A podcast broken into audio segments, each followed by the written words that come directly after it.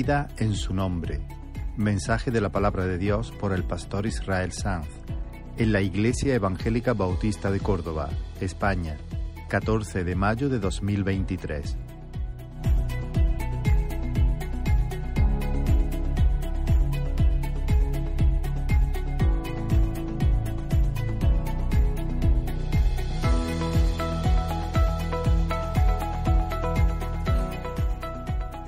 Os invito a abrir la palabra del Señor en Juan capítulo 20, versículos 30 al 31. Juan capítulo 20, versículos 30 y 31. Creo que tendremos el texto también en pantalla. Dice la escritura, hizo además Jesús muchas otras señales en presencia de sus discípulos, las cuales no están escritas en este libro, pero estas se han escrito para que creáis que Jesús es el Cristo, el Hijo de Dios, y para que creyendo tengáis vida en su nombre. Hoy estamos iniciando una nueva serie de sermones, de mensajes basados en el Evangelio de Juan. No sé cuánto tiempo nos va a llevar, pero supongo que bastante tiempo.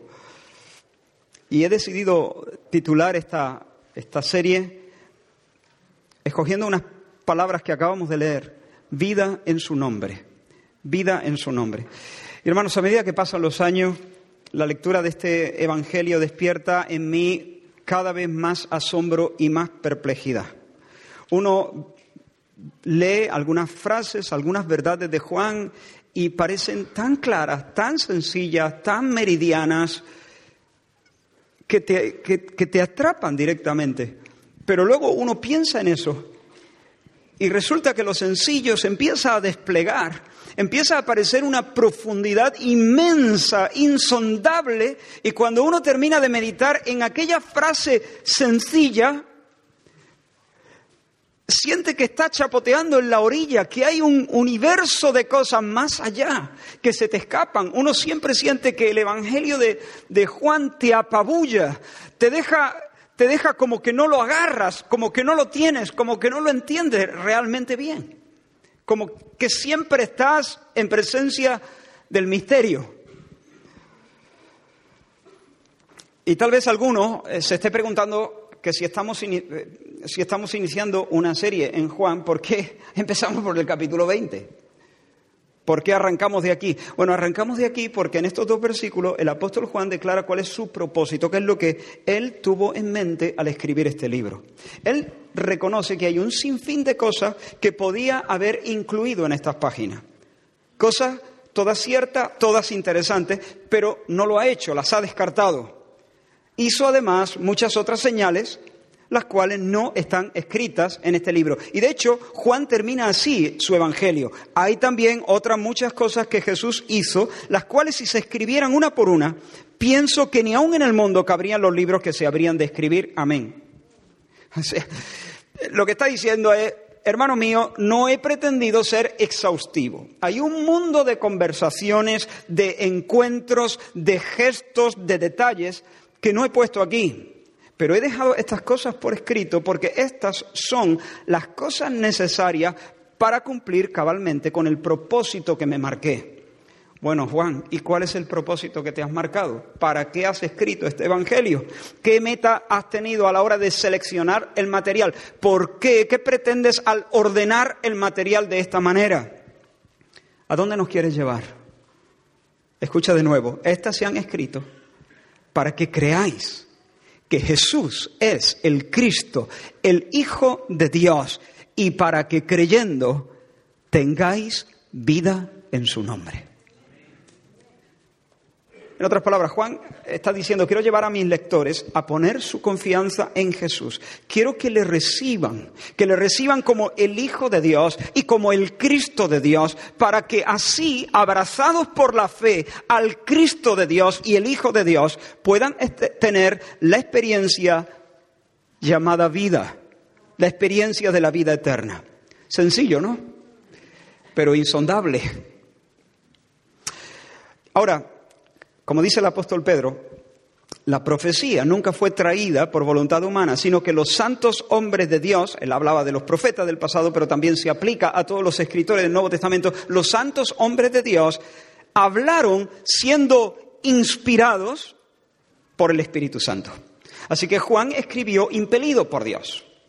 Así como el, viento hinche las velas y empuja el barco hacia adelante, Juan fue empujado, impulsado por el Espíritu Santo al escribir. Lo que quiero decir, hermanos, es que detrás de este hombre que quiere que vivas, hay un Dios que quiere que vivas. Dios está detrás de Juan y espero en esta serie que en cada una de las páginas podamos escuchar el pálpito, el latido de Dios.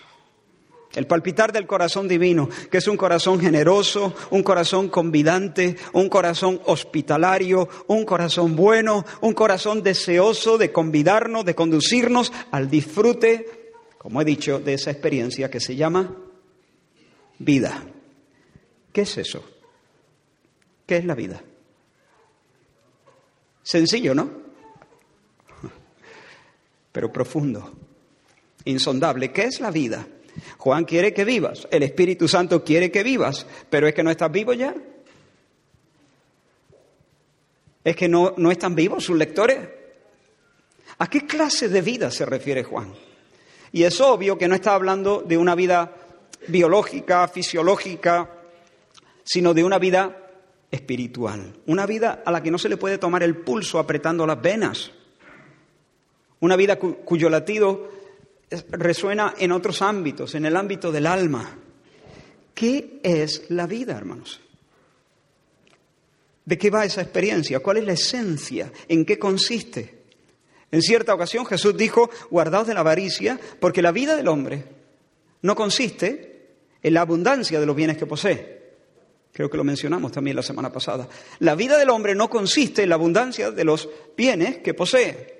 Tampoco consiste en sumergirse en, adquirir conocimientos, en labrarse una buena reputación, en edificar un imperio, en nadar eh, o, o rodearse de placeres.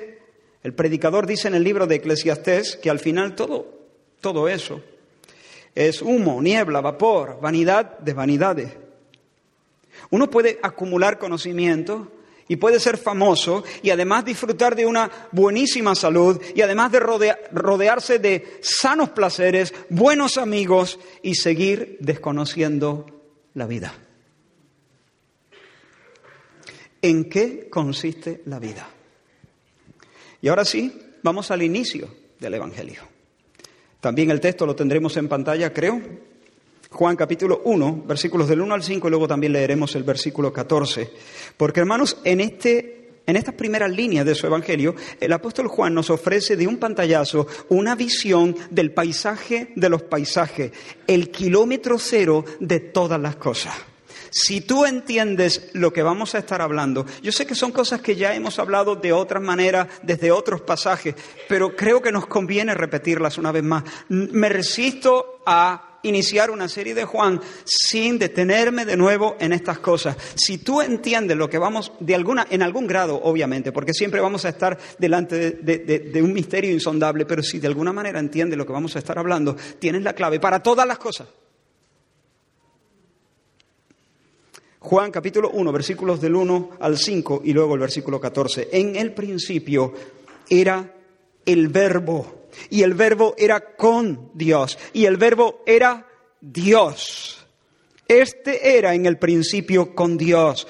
Todas las cosas por Él fueron hechas y sin Él nada de lo que ha sido hecho fue hecho.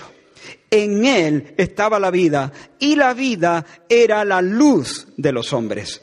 La luz en las tinieblas resplandece y las tinieblas no prevalecieron contra ella. Versículo 14.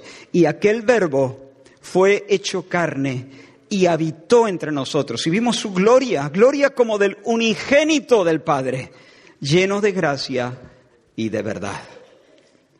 Hermanos, ¿por qué Juan, movido por el Espíritu, llama a Jesucristo? Porque es obvio que está hablando de Jesucristo. El pasaje en el prólogo, versículo 17, no lo hemos leído, pero eh, eh, marca claramente, le está hablando de Jesucristo. ¿Por qué Juan llama a Jesucristo el verbo? Otras versiones dicen la palabra. ¿Por qué se le llama así?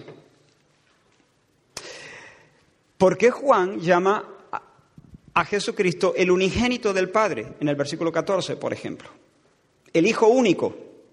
¿En qué sentido el verbo es el Hijo único? Y a lo mejor aquí alguno está diciendo, espera, espera, espera. Alguno ya se está empezando a desconectar, porque a lo mejor en su mente está pensando, bueno, ¿y esto qué tiene que ver con mis temores, mis angustias, mi alegría y mi esperanza?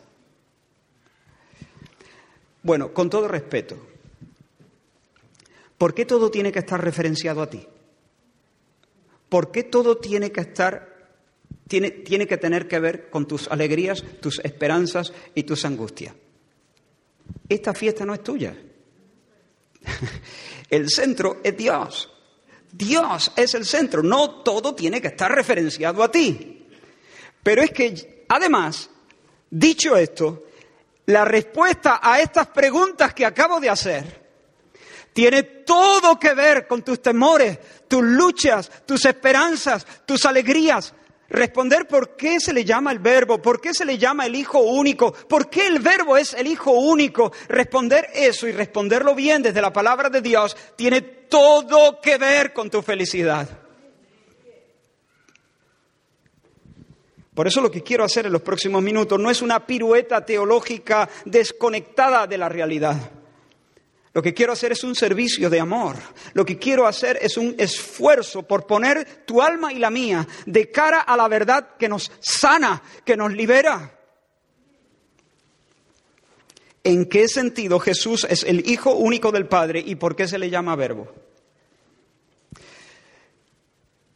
Y admito que esto puede parecer un poco difícil en algún momento, pero os ruego que hagáis todo vuestro esfuerzo por seguir hasta donde yo os pueda conducir, que supongo que será hasta la mera orilla.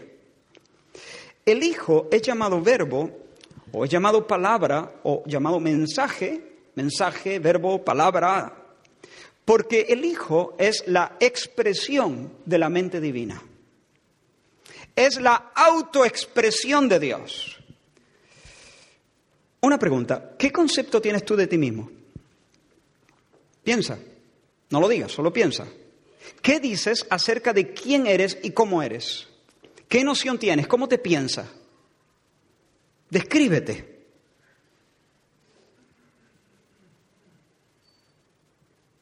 Descríbete, Rubén. No en voz alta, solo. El pensamiento de Rubén sobre, sobre Rubén es su verbo, su noción, su concepto, de sí mismo, su mensaje, su palabra. Y si yo le pidiera a Rubén que subiera a este lugar, tomara el púlpito y nos hablara lo más exhaustivamente posible de sí mismo, lo que escucharíamos sería un mensaje humano, imperfecto, lleno de lagunas y lleno de imprecisiones. ¿Por qué? Porque él no se conoce de manera plena. Él ignora los mil pliegues de su propio corazón. Hay cosas de sí que ha olvidado. Y aunque seguramente podría ofrecernos un montón de cosas, de datos ciertos, tanto su palabra interna, su palabra pensada, porque no se puede pensar sin palabra, su palabra pensada, como su palabra pronunciada desde este lugar, distaría mucho de ser un reflejo exacto de lo que Él es. Su discurso sería una aproximación, su discurso sería como una especie de croquis deficiente. Pero hermano, la cosa cambia cuando Dios se piensa. Cuando Dios piensa de sí mismo, cuando Dios piensa de sí mismo, porque Dios piensa de sí mismo, Dios se conoce, Dios es un espíritu eternamente autoconsciente, consciente de, de sí mismo. Cuando Dios se conoce, se conoce de manera cabal, de manera absoluta. Su concepción de sí mismo, su concepto de sí mismo es exhaustivo. Dios se piensa de tal manera que la idea o la palabra o el verbo que, que Él tiene de sí mismo no es un croquis, no es una aproximación, es el resplandor de su gloria, la imagen misma de su sustancia. Hebreos capítulo 1, versículo 3. Así habla el escritor de Hebreos de quién? Del verbo. El Hijo es la verdad exacta, plena, acabada, redonda de Dios sobre Dios. El Hijo es el rostro que Dios ve cuando se mira. Como dijera Jonathan Edwards, el Hijo es la idea eterna, necesaria, perfecta, trascendental, personal que Dios tiene de sí mismo. El infinito y perfecto conocimiento de Dios sobre Dios. Por eso se le llama el verbo, por eso se le llama la palabra. Ahora, ¿por qué se le llama hijo? porque es engendrado. Él es unigénito, engendrado. Ahora bien, que nadie se confunda aquí. Decir que el Hijo es engendrado no significa que sea creado o principado en un momento dado. Entiende esto, nunca hubo un momento, nunca existió un instante en el que el Hijo no fuera en el que Dios estuviese sin hijo. Si hubiera existido un momento en el que el hijo no fuera, el padre no sería padre eterno porque para ser padre uno necesita tener un hijo. El padre es padre eterno por cuanto el hijo es hijo eterno. No hubo un solo instante en que el hijo no existiera. El hijo es engendrado no como nosotros engendramos a nuestros hijos, sino engendrado por vía del entendimiento, por vía del conocimiento divino. Es concebido. Dios conociéndose a sí mismo, Dios pensándose. Y lo que resulta es la imagen misma de su sustancia, la exacta imagen, el exacto resplandor de su gloria. Es su Hijo. Y ese conocimiento que Dios tiene de Dios es tan cabal, es tan exacto, es... No sé si usar la palabra calco, se me antoja que no es la mejor, pero es un calco tal que esa imagen, ese verbo de Dios sobre Dios, subsiste en una segunda persona. No me preguntéis esto cómo funciona. Esto es un misterio, este es el gran misterio. Y la gran doctrina, por cierto, el gran misterio y la gran doctrina del cristianismo, la Santísima Trinidad. Subsiste en una segunda persona divina llamada Hijo. El Padre es la primera persona de la deidad y el Hijo conocimiento, el Hijo guion conocimiento, el Hijo guion verbo, es la segunda persona. Ahora, escucha lo que dice la última frase del versículo 1. ¿Os tengo todavía conmigo? Sigamos haciendo un esfuerzo. No, no, no, no te, no te, que no te importe si de repente no, no captas algo. Yo soy bastante pesadito. Yo doy, digo las cosas bastantes veces, así que no te desconectes. Mira lo que dice la última frase del versículo 1.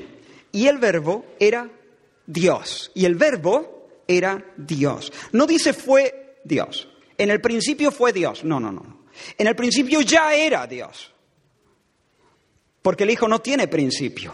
Antes del tiempo y del espacio, el unigénito, el Hijo Verbo, era Dios. No dice otro Dios. Tampoco dice el Hijo, el Verbo era un Dios, como dicen los testigos de Jehová. No, no, el Verbo era Dios, era Dios, el único Dios verdadero, el Dios que es uno.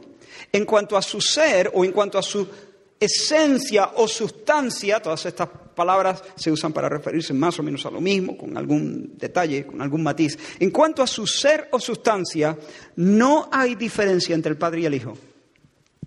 Son uno esencialmente. Es decir, todo lo que el Padre tiene, lo tiene el Hijo. La única diferencia que hay entre el Padre y el Hijo está dada no en su sustancia, no en su esencia, sino en las relaciones que mantienen entre sí. El Padre comunica todo al Hijo. En ese sentido, lo engendra. Pero el Hijo no engendra al Padre. El Padre comunica todo al Hijo excepto su paternidad. Pero el Hijo, como digo, no engendra al Padre. El Padre es, algunos teólogos usan esta, esta expresión, innacible. Bueno, repito, Dios es uno, pero en el uno, en el seno de su ser indiviso, hay un desdoblar de relaciones interpersonales. Un solo ser, pero dentro de ese ser hay relaciones interpersonales. En nosotros no pasa eso. Nosotros somos diferentes. Nosotros somos un ser y una persona, pero Dios es un ser, pero hay no es una persona. Hay relaciones interpersonales. Y esto lo vemos claramente en la segunda frase, en otra de las grandes declaraciones del versículo 1. En el principio era el verbo y el verbo era con Dios. El verbo era con Dios. El verbo, la idea eterna, la idea infinita y exacta de Dios. La sabiduría de la que habla Proverbios 8 no solamente era Dios, sino que era con Dios. En otras palabras, estaba con Dios. Algunas personas se resisten a abrazar estas dos declaraciones juntas, o una u otra dicen. Si el verbo era Dios, no puede estar con Dios, porque Dios es uno. O es Dios o está con Dios. Si es Dios, no puede estar con Dios, y si está con Dios, entonces no puede ser Dios en el sentido pleno del término. Por ejemplo, los testigos de Jehová aceptan que el verbo estaba con Dios. Hasta ahí bien. Lo que no admiten es que el verbo fuese Dios sino un Dios, una criatura especial, especialísima, principal, lo que tú quieras, pero no era Dios. Los unicitarios, por otra parte, admiten que el verbo era Dios. Eso no lo admiten los testigos de Jehová. Los unicitarios dicen, sí, sí, sí, el verbo es Dios, era Dios, pero no aceptan que en el ser divino haya diferentes personas relacionándose entre sí. Ellos creen que el Padre es Dios, el Hijo es Dios, y aquí está la cosa, el Hijo es el Padre. El Hijo es el Padre, no son dos personas distintas, son dos manifestaciones diferentes de una misma persona. Por ejemplo, yo puedo, si yo me relaciono con mi hijo Samuel, yo soy padre. Si yo me relaciono con mi padre, yo soy hijo. Si yo me relaciono con mi esposa, soy esposo. ¿Cuántas personas hay? No, una. La misma persona, pero modos diferentes de estar. Eso es lo que dicen los unicitarios y eso es, con todo el respeto hacia cualquier persona que piense así, no hay nada contra la persona, pero eso es una herejía muy gorda. Cualquiera que esté posicionado ahí no puede llamarse propiamente cristiano. Nunca jamás el cristianismo se edificó sobre esa, eh, sobre, esa eh, verdad pervertida, verdad mentira, verdad pervertida, con lo fácil que es, mentira. La escritura es clara, hermanos. El Padre es Dios, el Verbo es Dios, pero el Verbo no es el Padre. Más bien era con el Padre. Literalmente, dice, el Verbo era hacia el Padre. El Verbo era hacia el Padre. El Verbo estaba de cara al Padre. Cara a cara con Dios. Aquí tenemos un yo frente a un tú. Tenemos al Padre, el Dios innacible, tenemos al Hijo, el Dios engendrado sin comienzo por vía de entendimiento. Un yo frente a un tú. Pero hermanos, y aquí le damos una, una vuelta más, avanzamos un poquito más, en Dios no solamente hay conocimiento, en Dios no solamente hay intelecto, perdón, también hay voluntad. El intelecto o el entendimiento conoce, pero la voluntad ¿qué hace? Ama. La voluntad ama, prefiere, ama. Y así como Dios se conoce eternamente, también se ama eternamente. Dios se ama a sí mismo. Pero en ese amor divino no hay ensimismamiento, no hay egoísmo. En el amor que Dios se tiene, no hay egoísmo. Dios no está plegado sobre sí mismo en, eh, eh, eh, en ese sentido. No, es el Padre cuando ve al Hijo, entonces tiene un contentamiento infinito. Y encuentra en Él perfecta satisfacción y deleite. Cuando el Padre ve a su verbo, ve la imagen misma de su sustancia y ve en Él el sumo bien. Y entonces se lanza, procede en amor. Y a la vez el Hijo ve en el Padre la bondad absoluta y se regocija en él y se lanza y procede o se derrama en amor sobre el Padre. Escucha esta gran declaración. Rubén no sabía de lo que yo iba a, predicar, pero nos salió esta mañana al inicio del culto con esta gran declaración. Dios es amor. Primera de Juan capítulo 4. Dios es amor. Porque en Dios no solamente hay un yo frente a un tú, sino que eternamente hay un inextinguible movimiento de donación del yo hacia el tú. No es solamente un yo y un, y un tú relacionándose, sino un yo y un tú relacionándose en amor, es decir, entregándose, regalándose, donándose, procediendo en amor. La naturaleza divina, hermanos, es deliciosa entrega. La vida intratrinitaria es lo contrario, lo contrario al ensimismamiento.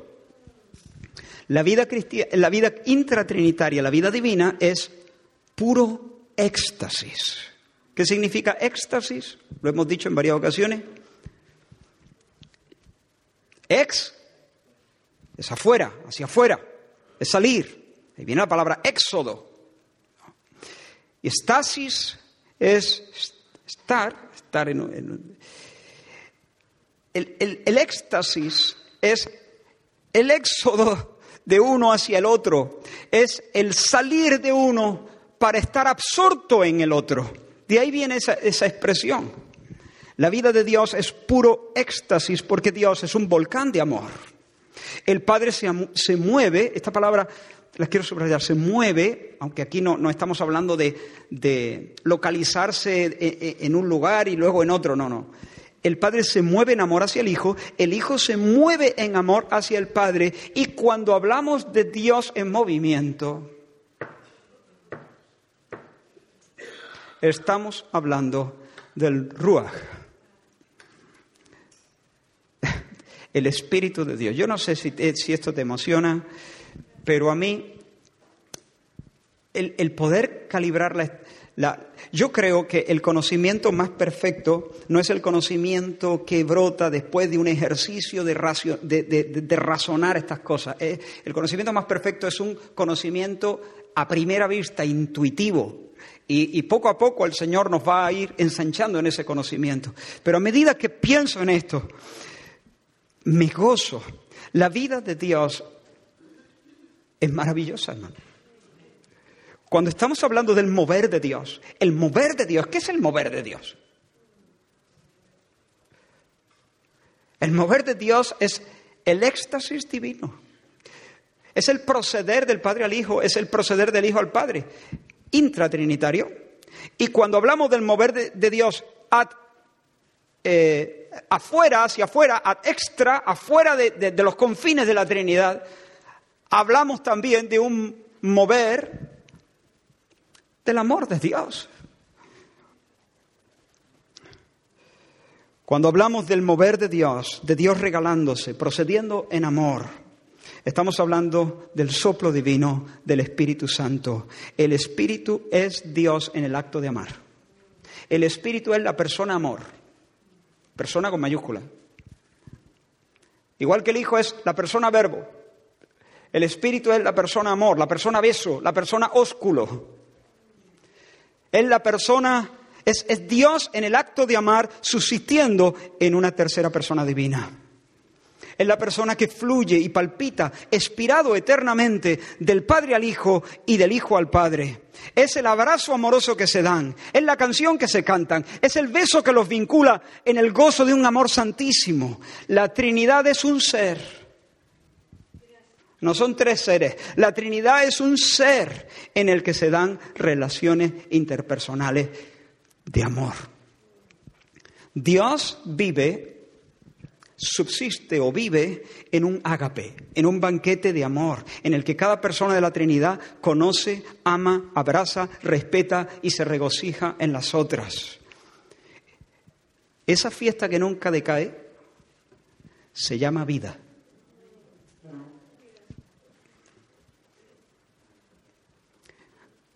Para que tengáis vida, sencillo, ¿no?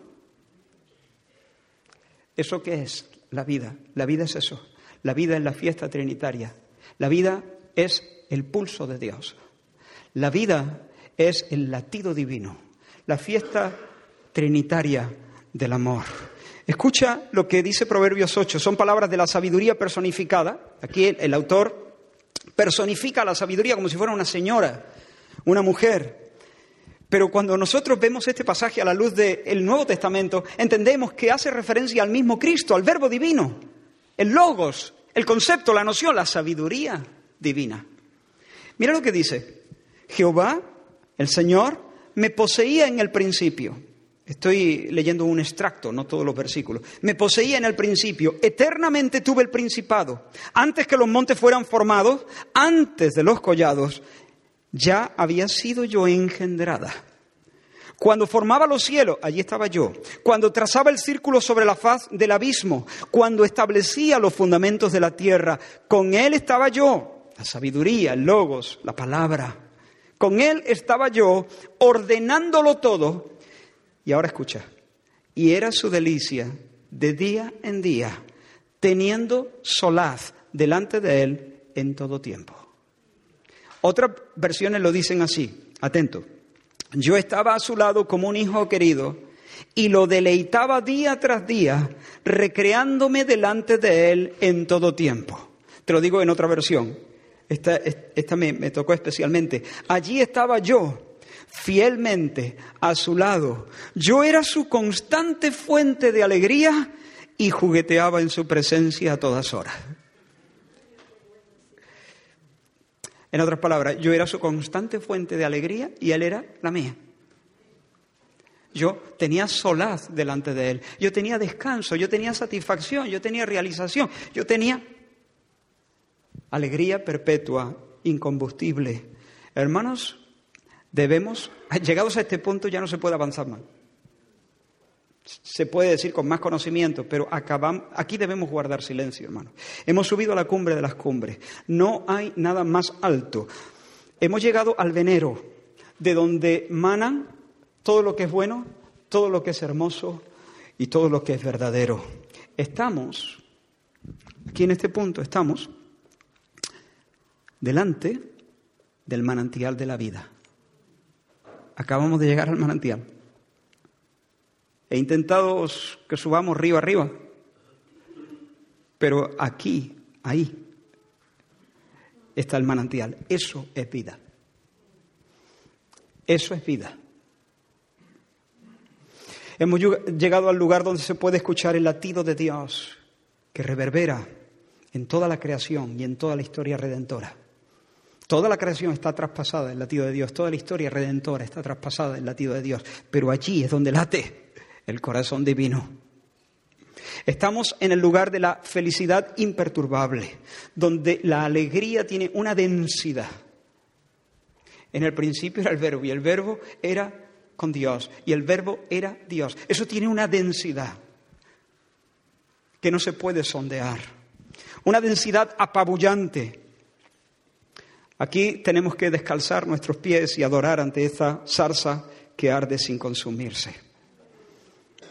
Hermanos, ante esta explosión de vida, ante este triple arcoíris, donde cada persona envuelve y abraza a las otras en un movimiento continuo de apertura, de entrega, de aceptación, solo se me ocurre balbucear las palabras del cantar de los cantares. Aquí la prosa no sirve. comed amigos, bebed y embriagaos de amores. Cantare 5.1. Hermanos, el verbo es antes de todas las cosas. Era Dios, pero al mismo tiempo estaba con Dios, de cara a Él, amando y siendo amado en el Espíritu. Pero nuestro texto dice algo más. En el versículo 3 del capítulo 1 dice, todas las cosas por Él fueron hechas y sin Él nada de lo que ha sido hecho fue hecho. Así que Él, el Verbo, el Hijo, junto al Padre y junto al Espíritu, es el Creador sabio y todopoderoso, es la sabiduría ordenadora. Dice, allí estaba yo ordenándolo todo. Mira lo que dice el Salmo 33, por la palabra de Jehová. A ver, a ver si puedes ver aquí a la Trinidad. Vamos, vamos a ir desarrollando esta, esta mente teológica. Por la palabra de Jehová fueron hechos los cielos y todo el ejército de ellos por el aliento de su boca. La palabra es el verbo, el aliento es el ruach, es el espíritu. Padre, Hijo y Espíritu Santo. E, es, el Dios, participan en comunión, en unidad perfecta en la creación y también en la redención. Pero quiero haceros una pregunta. Si Dios banquetea desde la eternidad sin carencia, disfrutando de una alegría perfecta, ¿por qué llamó a la existencia a las criaturas? Dios tiene vida en sí mismo, los teólogos lo llaman aseidad o independencia de Dios. Dios es independiente, Él sostiene todas las cosas, pero Él no es sostenido por ninguna. Dios no necesita a nada ni a nadie, porque su vida no es un don recibido, Él tiene vida en sí mismo. Él es autoexistente. Eso, eso, eh, en primer lugar, eso es lo que significa yo soy el que soy. Yo soy autoexistente. Yo me basto. Dios no necesita nada. Sin la creación Dios seguiría siendo lo que siempre ha sido, el Dios bendito, el Dios feliz, el Dios completo, el gran yo soy. Si su ser es un río sin afluente, si nada puede aumentar su bienaventuranza, entonces ¿por qué crea? ¿Por qué sale de sí para crear? Porque Él es generoso, porque Él es hospitalario la creación es un acto libre y soberano de Dios. Es un despliegue de su gloria no para aumentarla, sino para compartirla, para exhibirla, para difundirla más allá de los confines de su relación intratrinitaria. El Génesis, la creación, es el desborde de su benevolencia. Cantábamos una canción cuando éramos niños. La verdad es que no recuerdo cómo era. Solo recuerdo una frase. Era algo así como su amor rebosando y así ad infinitum. No sé si decía algo más. Su amor rebosando. Eso es Génesis. Su amor rebosando. Su amor rebosando. Su alegría rebosando. Dios nos creó para hacernos partícipes de su convivio es decir, de su vida compartida, es decir, de su convivencia, es decir, de su comunión. Dios nos hizo para sentarnos a su mesa, para darnos a comer de su mismo plato, para hacernos ingresar en la experiencia de su amor, de modo que nosotros también pudiéramos decir de otra forma, en otro sentido, pero allí estoy yo, fielmente a su lado, soy su alegría y jugueteo en su presencia a todas horas. Que nosotros podamos participar también de la experiencia del banquete de Dios. Pero nuestro texto parte, el texto que hemos leído en primer lugar, Juan capítulo 20, parte de una realidad siniestra. No sé si lo, percibe. Pero si tenemos que creer para vivir, significa que estamos estamos muertos. Juan quiere que creamos para que tengamos vida, Juan quiere que creamos para que podamos ser bautizados en el beso trinitario, bautizados en la persona amor, para que el Padre y el Hijo moren en nosotros por el Espíritu, para que el amor de Dios sea derramado en nuestros corazones por el Espíritu Santo que nos es dado, para que podamos tener vida abundante, para que podamos tener vida eterna, para que podamos disfrutar del gozo del Señor. Si es que todo es Lo mismo. Pero estamos muertos. Nacemos, de hecho, muertos. A causa de la caída, nacemos en pecado, nacemos lejos de Dios, nacemos desterrados del abrazo, nacemos lejos del banquete. Sí, claro, respiramos, comemos, trabajamos, reímos, suspiramos, lloramos, soñamos, decidimos, pero estamos muertos. Si todavía no hemos venido a la fe en Cristo Jesús, si todavía somos únicamente hijos de Adán y Eva, estamos muertos. Nuestro corazón está latiendo debajo de nuestra camisa, eso es verdad, pero nuestro espíritu no se regocija en Dios. Eso es estar muerto. Nuestro corazón late debajo de nuestra camisa, pero no estamos embriagados de amores. Eso es estar muerto. Escucha este texto. Al que maldice a su padre o a su madre, al que trata a su padre y a su madre como si fuese un trapo, se le apagará su lámpara en oscuridad tenebrosa.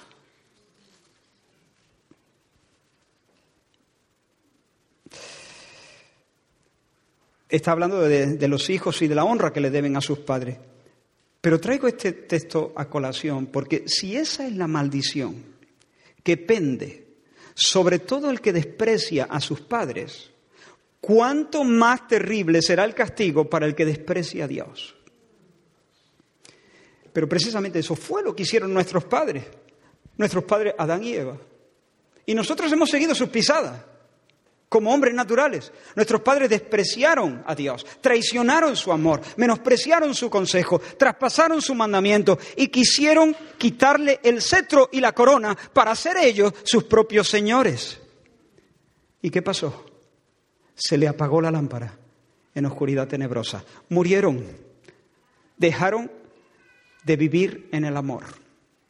Es decir, murieron, dejaron de beber de la copa del Señor se les apagó la lámpara y se quedaron a oscuras. Mira la descripción que hace Pablo, teniendo el entendimiento entenebrecido. Ahí está. Andan en la vanidad de su mente, dice un poquito antes. Andan en la vanidad de su mente, teniendo el entendimiento entenebrecido, a oscuras, ajenos a la vida de Dios, fuera del banquete.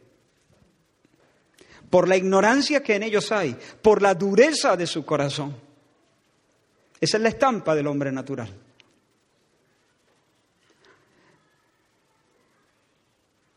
Y nos vamos alejando del manantial. Y cavamos pozos, cavamos pozos en las colinas, cavamos pozos en los, en los valles, cavamos pozos en, todo lugar buscando el agua de la vida. Buscando el sentido, el agua, eh, buscando el, el amor, buscando el aire que necesitamos para que respiren nuestras almas buscando el descanso que, queremos, pero con cada paso nos vamos alejando. Es como si estuviéramos, se nos ha apagado la lámpara en un lugar tenebroso, en un lugar sin caminos, en un, en un, bosque donde, donde todo es laberíntico, donde no hay senderos, donde solamente podemos avanzar palpando y con cada paso nos vamos alejando cada vez más del manantial de la vida pero ahora escucha. Y aquel verbo fue hecho carne. Y tabernáculo puso su tienda, habitó entre nosotros, lleno de gracia y de verdad. Y vimos su gloria, gloria como del unigénito del Padre. Wayne Gruden dice que la encarnación, el hecho de que el eterno, omnipotente e infinito Hijo de Dios pudiera hacerse hombre y unirse a la naturaleza humana para siempre, de tal manera que el Dios infinito se hiciera una persona con el hombre finito, permanecerá por toda la eternidad, dice él, como el más profundo de los milagros y el más profundo de los misterios del universo. El verbo se hizo carne, siguió siendo lo que era. ¿Qué era? Dios el Hijo, Dios el Verbo, Dios la palabra eterna. Siguió siendo lo que era, pero vino a ser lo que no había sido, lo que no era, nuestro hermano y nuestro hijo, nuestro hombre, por así decirlo. Dos naturalezas, humana y divina, en una sola persona, no dos personas, una sola persona, Jesús de Nazaret. Jesús de Nazaret, dos naturalezas, totalmente Dios, totalmente hombre. Y, estamos acercándonos al final, pero no, no, te pierdas ahora. Y, Él se hizo hombre, puso su tienda entre nosotros, habitó entre nosotros, vino a nuestro barrio. Y allí, en Él, estaba la vida. No solo tenía pulso en sus venas, en su alma, allí, pisando el polvo de nuestro camino, en su alma estaba el latido eterno. En él, allí, en nuestro barrio, sentado a nuestra mesa, en él bullía la fiesta trinitaria. En él estallaba instante tras instante el gozo del convivium, de la comunión divina. Él, allí, en nuestro barrio, entre nosotros, es el manantial de la vida, el venero alto. En Jesús, en la encarnación del Verbo, Dios ha puesto el manantial de la vida en nuestra puerta, en nuestra cara. Intenté al principio que subiéramos río arriba hacia el venero, hacia el manantial de todas las cosas. Pero en realidad lo que ha pasado es que Dios ha puesto el venero en nuestra cara, en nuestra puerta. El verbo donde estaba la vida fue hecho carne y habitó entre nosotros. ¿Recuerda a la mujer samaritana? Pasaremos por allí dentro de poco, o no sé si poco o mucho, pero a medida que avanzamos en el Evangelio de Juan. ¿Por qué esa mujer, habiendo ido al pozo de Jacob, para tomar agua, dejó su cántaro abandonado junto al pozo y regresó a la ciudad. Jesús le había dicho, mujer, si tú supieras quién soy, ten en cuenta todo lo que acabamos de decir. Jesús la mira y le dice, si supieras quién soy, si supieras lo que yo estoy dispuesto a dar, serías tú la que me pidiera. Tú me pedirías. Beber de este agua, mujer, no satisface de forma permanente, porque pasado un rato la sed regresa. Pero yo ofrezco un agua que al beberla se convierte en una fuente interior que no deja de brotar. Dámela, dice la mujer. Llama a tu marido, dice el Señor. No tengo, dice la mujer. Así es, dice el Señor. Porque vives con tu amante. Has tenido cinco maridos y ahora vives con tu amante. Y es como si el Señor le estuviese diciendo, ¿lo ves? ¿Lo ves como pasado un rato la sed regresa?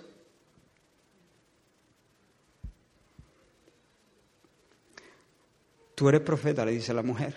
Tú eres profeta pues mira, estoy hecho un lío, estoy hecha un lío. Yo sé que ha de venir el Cristo. Y cuando Él venga, dice, cuando Él venga, literalmente dice, nos aclarará todas las cosas.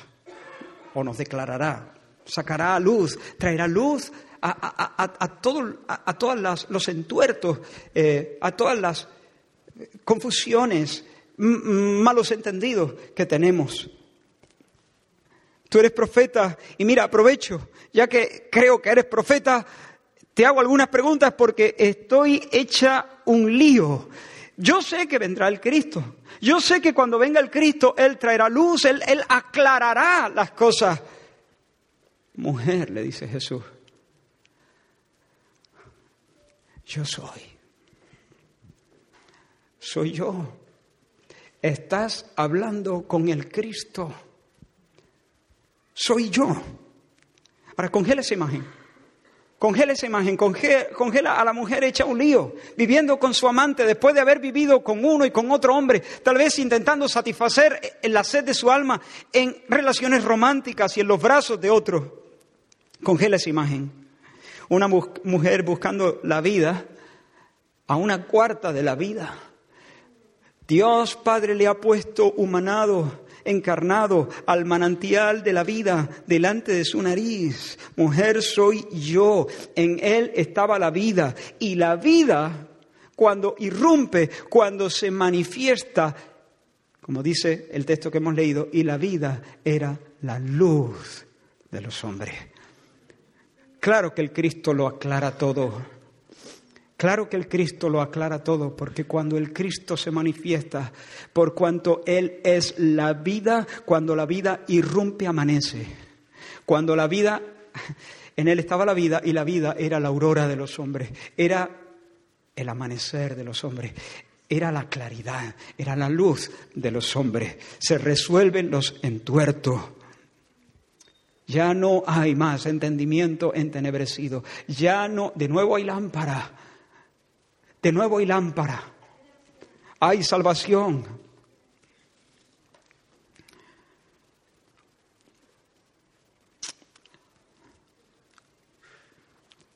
Mira este texto y, ahora sí, llegamos al, al final. Cuán preciosa, Salmo 36, cuán preciosa, oh Dios, es tu misericordia. Por eso los hijos de los hombres se amparan bajo la sombra de tus alas serán completamente saciados de la grosura de su casa. ¿Eso qué? ¿Cómo se llama eso? Se llama vida. Serán, eso es vida. Serán completamente saciados de la grosura de tu casa. Y tú los abrevarás del torrente de tus delicias. ¿Eso qué? Eso se llama vida. Se llama vida eterna. Porque contigo está el manantial de la vida. Y en tu luz veremos la luz.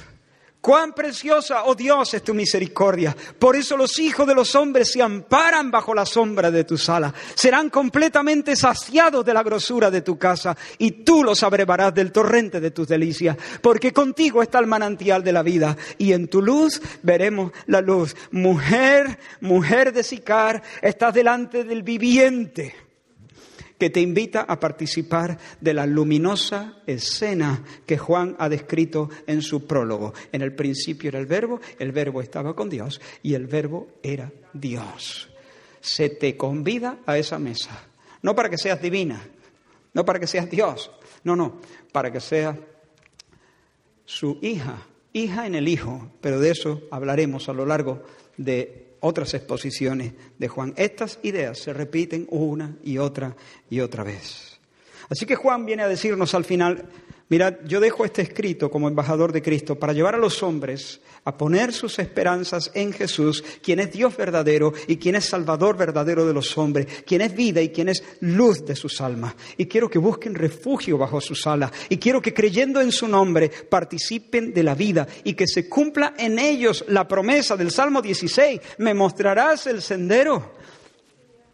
Me mostrarás la senda de la vida. Me mostrarás la senda de la vida. En tu presencia. Hay plenitud de gozo. En el banquete hay plenitud de gozo, delicias a tu derecha para siempre.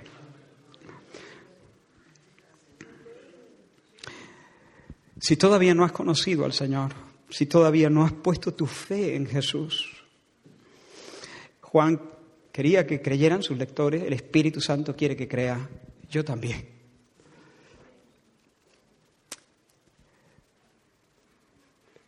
Que el Señor te dé ojos para ver el sendero de la vida. El sendero de la vida pasa por las heridas del Cristo de la cruz. Por allí se va. Por allí se va. A través del velo partido.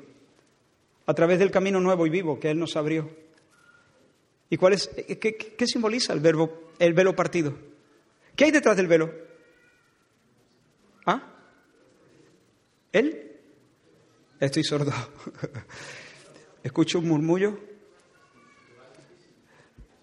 El convivio, el banquete, sí, el lugar santísimo, claro, el lugar de la presencia del Señor, el lugar a su derecha, la vida eterna,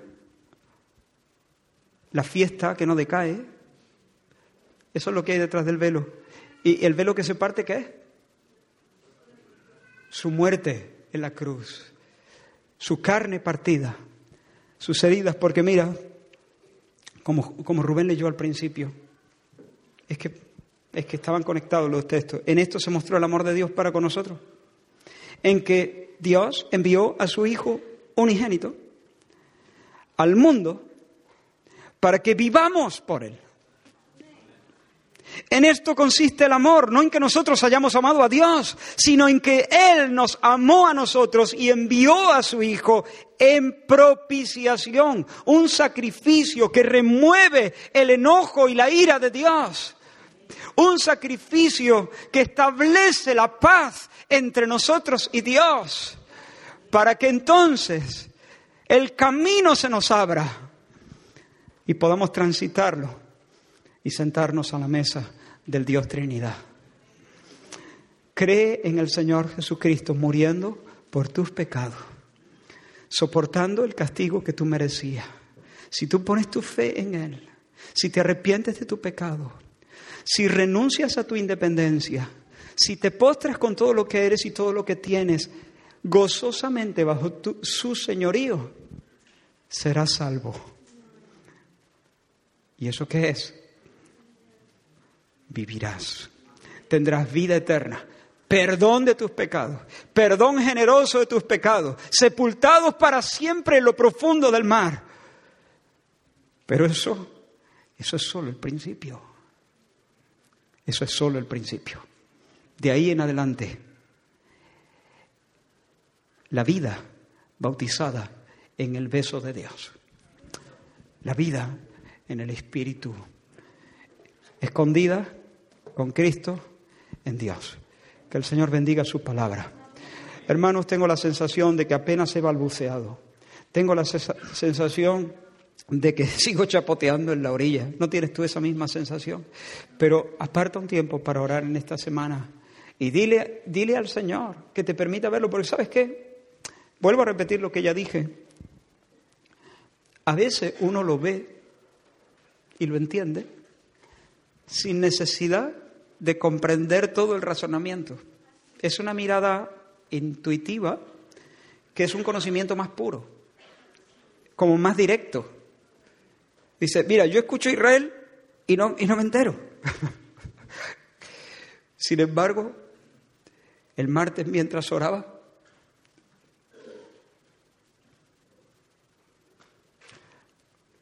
algo se derramó dentro de mí y mi vida ha cambiado por completo. He sido fortalecido, la depresión ha sido arrancada de mi corazón, no me dan miedo los mis fantasmas de antes, he tenido fuerza para perdonar, he sentido el beso de Dios, estoy, he sido bautizado una vez más en el Espíritu. Y si me pides que yo te repita lo que se dijo en el sermón, no lo sé, no, no, no lo sé. No soy quizá bueno para seguir todo ese razonamiento, pero lo he visto. Lo he visto y lo he comido. He bebido de esa copa. Amén. Que el Señor bendiga su palabra.